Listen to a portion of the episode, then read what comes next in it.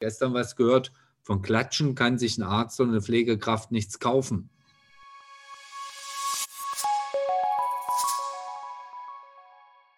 Workwell, der Podcast für gesunde Unternehmen. Wir erklären dir, wie Unternehmen sich und ihre Belegschaft fit für die Zukunft machen. Der Podcast von und mit Sepp Hölzel und Dirk Keller.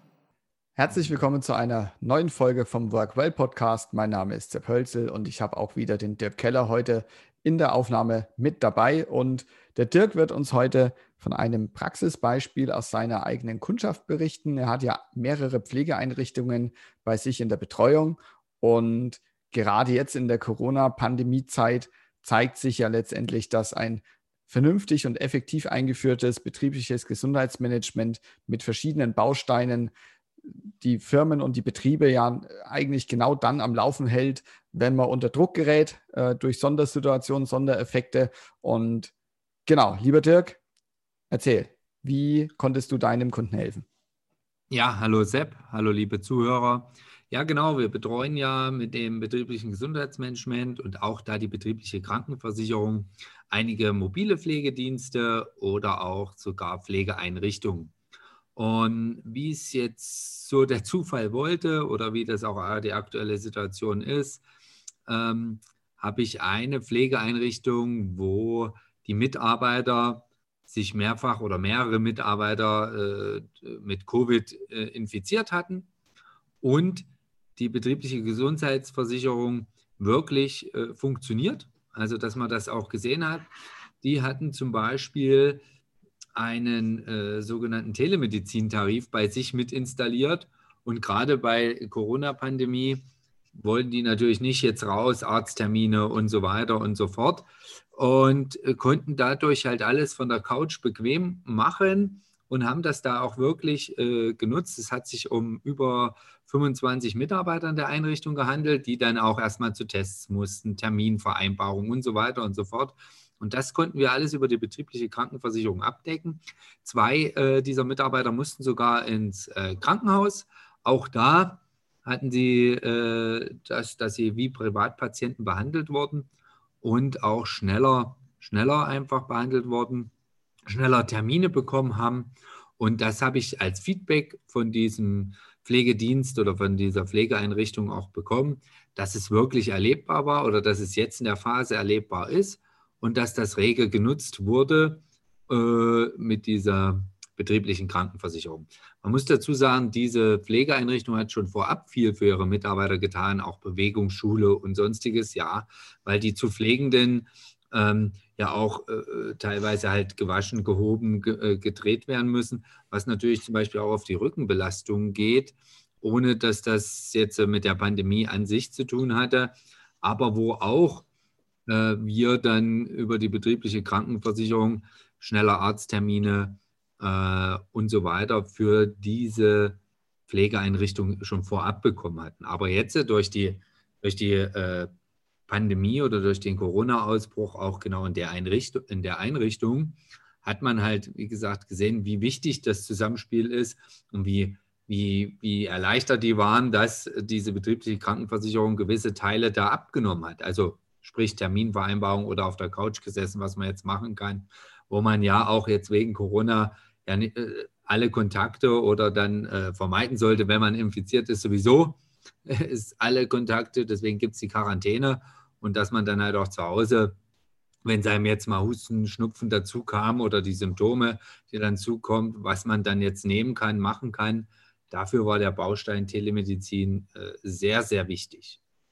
Ja, gerade. Und, ja, vielleicht noch ganz kurz. Genau deswegen auch die Pflegeeinrichtungen wollten die auch äh, diesen Telemedizintarif, weil die ja immer mit Viren, Bakterien in ihrer Pflegeeinrichtung von jeglicher Art äh, äh, betroffen sind und dass sie dann so wenig Kontakt haben, wenn sie halt krank sind. Auch eine normale Influenza. Wenn sie dann, äh, ja, wollten sie daheim bleiben und nicht mehr vor die Tür müssen. Ne? Deswegen war das für diese Pflegeeinrichtung oder Pflegedienste ist das immer ein sehr, sehr guter Baustein. Ja, man sieht es ja schon gerade mit der Arztterminvereinbarung, ist ja eh schon manchmal ein relativ zähes Thema, wenn man jetzt keine akut äh, hat, dann äh, wartet man da auch ganz gern mal. Und die Arztpraxen müssen ja auch die Wartezimmer leeren und haben demzufolge natürlich auch längere Wartezeiten ähm, als eh schon. Und da ist natürlich so ein Telemed-Tarif, dazu haben wir ja hier auch auf dem Format schon berichtet, eine gelungene Alternative. Und es war ja auch jetzt, oder es ist, glaube ich, wahrscheinlich auch noch so, dass du auch die Krankmeldung eigentlich äh, dann über Ferndiagnosemittel erhalten kannst, sodass du da, denke ich mal, schon einen sehr großen Teil der Arztbesuche, die man jetzt, sage ich mal, im normalen Maß benötigt, digital abbilden kann. Und gerade auch die Pflegedienste, die arbeiten ja eigentlich dann, wenn die Betroffenen mehr oder weniger ähm, ja, äh, aufstehen oder zu Bett gehen oder zu den Stoßzeiten, ja, da wo vielleicht mal, ich gehe mal schnell in der Mittagspause, mache ich mir mal einen Arzttermin, wenn ich im Autohaus äh, einen Bürojob habe, das geht schon. Aber als Pflegedienst bist du ja dann mittags, wenn die zu Pflegenden sozusagen ja, Essen einnehmen müssen, genau dann hast du ja keine Zeit. Also ist dein Zeitfenster, wo du solche Erledigungen eh machen kannst, sowieso schon begrenzt. Und dafür ist es, denke ich, eine ganz spannende Art ähm, der Vorsorge, die ein Betrieb eben seinen Mitarbeitern hier zugutekommen lassen kann. Möchtest du uns vielleicht nochmal so grob abstecken, seit wann der Betrieb quasi in der, in, der, in der Umsetzung ist, was die ungefähr so für Maßnahmen haben ähm, und, und, und wie das so ein bisschen gelaufen ist, dass sich der Zuhörer das so ein bisschen vorstellen kann, wie, der, wie das Unternehmen vielleicht so tickt? Ja, genau. Also ich betreue das Unternehmen seit fast zwei Jahren jetzt und angefangen hat es halt auch damit, dass sie wie viele Firmen eine betriebliche Altersvorsorge anbieten und dann, ähm, dann auf mich halt auch zugekommen sind, dass sie nicht mehr wussten, wie können wir attraktiver, wir haben viele Kranke, äh, viele Ausfallzeiten. Und so habe ich im Prinzip mit meinem Netzwerk, was ich da habe, weil ich ja wirklich oder weil wir ja nur die betriebliche Krankenversicherung von dem Teil der äh, BGM, also betrieblichen Gesundheitsmanagement, abdecken, was sie so machen können, habe da einige Kontakte auch hergestellt, was für Möglichkeiten gibt. Und das hat der Geschäftsführung auch äh, sehr gut gefallen.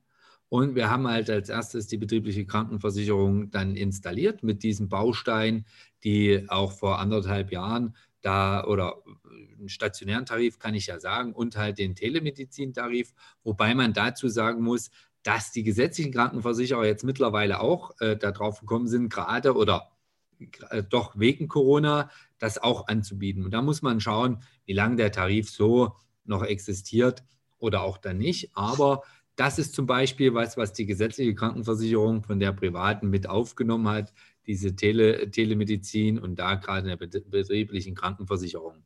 Ja, dann machen die mittlerweile Rückenschule, gesundes Essen, äh, Prävention, was Arbeitsplatzprävention, wie hebe ich richtig, wie bücke ich mich richtig, gerade in den Pflegeeinrichtungen. Und so ist die Betreuung im Prinzip fortlaufend.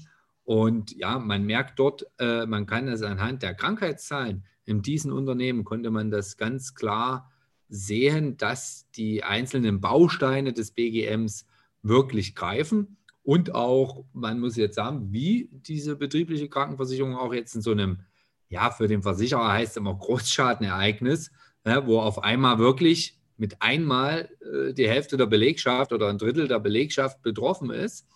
Und da muss es einfach schnell gehen und ein Rad ins andere greifen und äh, gewisse, gewisse Automatismen greifen. Und das äh, hat, hat das jetzt hier gezeigt, dass es einfach funktioniert und auch, wie gesagt, dass das mit den Arztterminen, mit den Krankschreibungen einfach alles reibungslos äh, geklappt hat. Man muss dazu natürlich sagen, diese Krankschreibung, das, wie gesagt, machen mittlerweile, haben ja in der Corona-Phase auch die gesetzlichen Versicherer dann gemacht.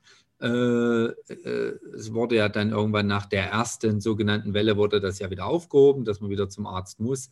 Aber das ist halt eine schöne Sache, dass man selber für sich entscheiden kann, gehe ich jetzt zu dem Arzt oder gehe ich nicht hin oder äh, auch der, die Facharzttermine, die dann weitergehend gemacht werden. Ne? Das macht jetzt eine gesetzliche meines Wissens aktuell noch nicht, aber die, die, die betriebliche Krankenversicherung sagt, okay, der, der Facharzt dort, der, der Termin, wann passt und so weiter. Man kann das im Prinzip alles auf der Couch machen. Ja, und wie gesagt, ich rede bei einem Pflegeheim nicht von, nur von Corona oder Covid-19, sondern auch von einer Influenza kann ja so ein, so ein äh, Pflegeheim genauso äh, lahmlegen am Ende, ne? wenn so mehrere Grippeerkrankte sind. Und das kann natürlich ja, die Betreuungsnot äh, der Pflegeeinrichtungen und der Pflegekräften, die ist ja, äh, ich habe gestern dazu wieder einen Bericht gesehen, einfach da.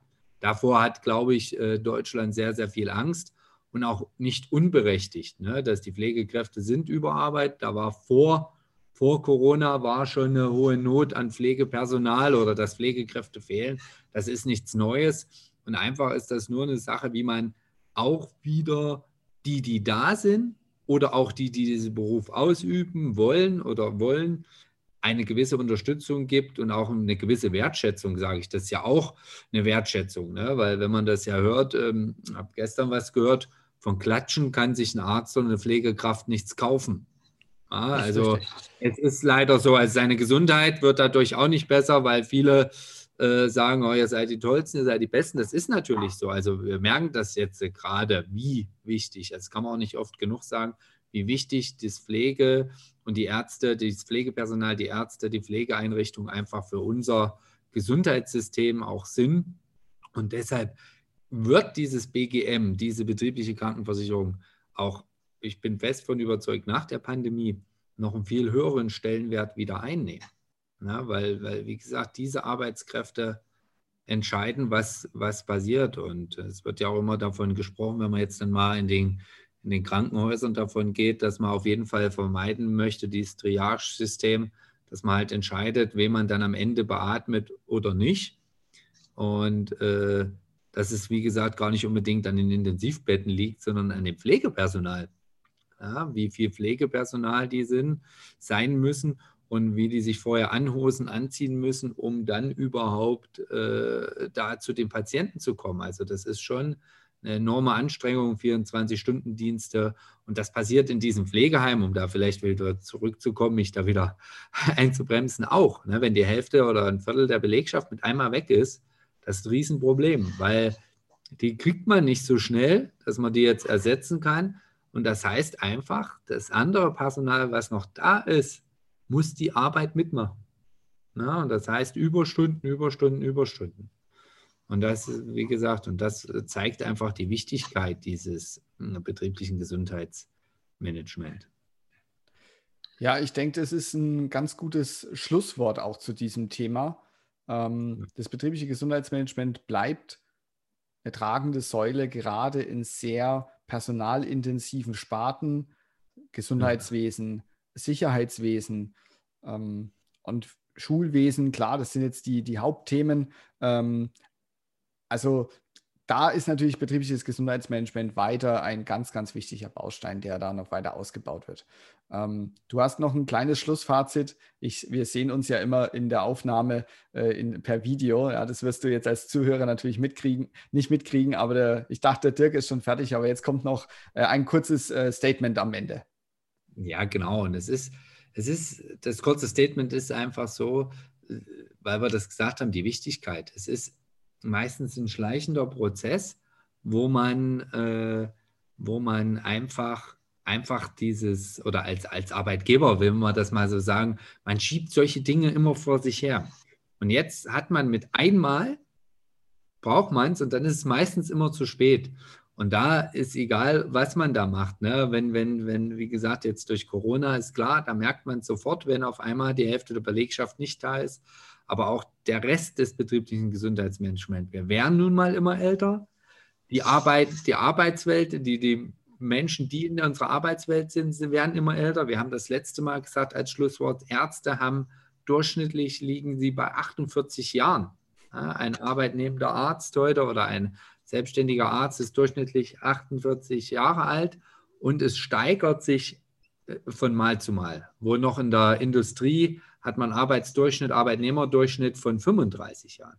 Und nur das vielleicht als, als, als Fazit, als Schlussfazit. Es wird immer wichtiger werden und wir werden auch weiter hier auf dem Kanal immer die Neuerungen äh, bekannt geben und weiter dazu einige Dinge sagen. Ja. Ich danke dir auch, Sepp, heute wieder für deine Zeit. Ja.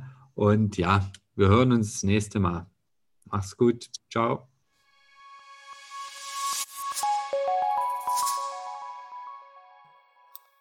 Danke fürs Reinhören. Wenn du in Zukunft keine Folge mehr verpassen möchtest, abonniere den Workwell Podcast Bis zum nächsten Mal.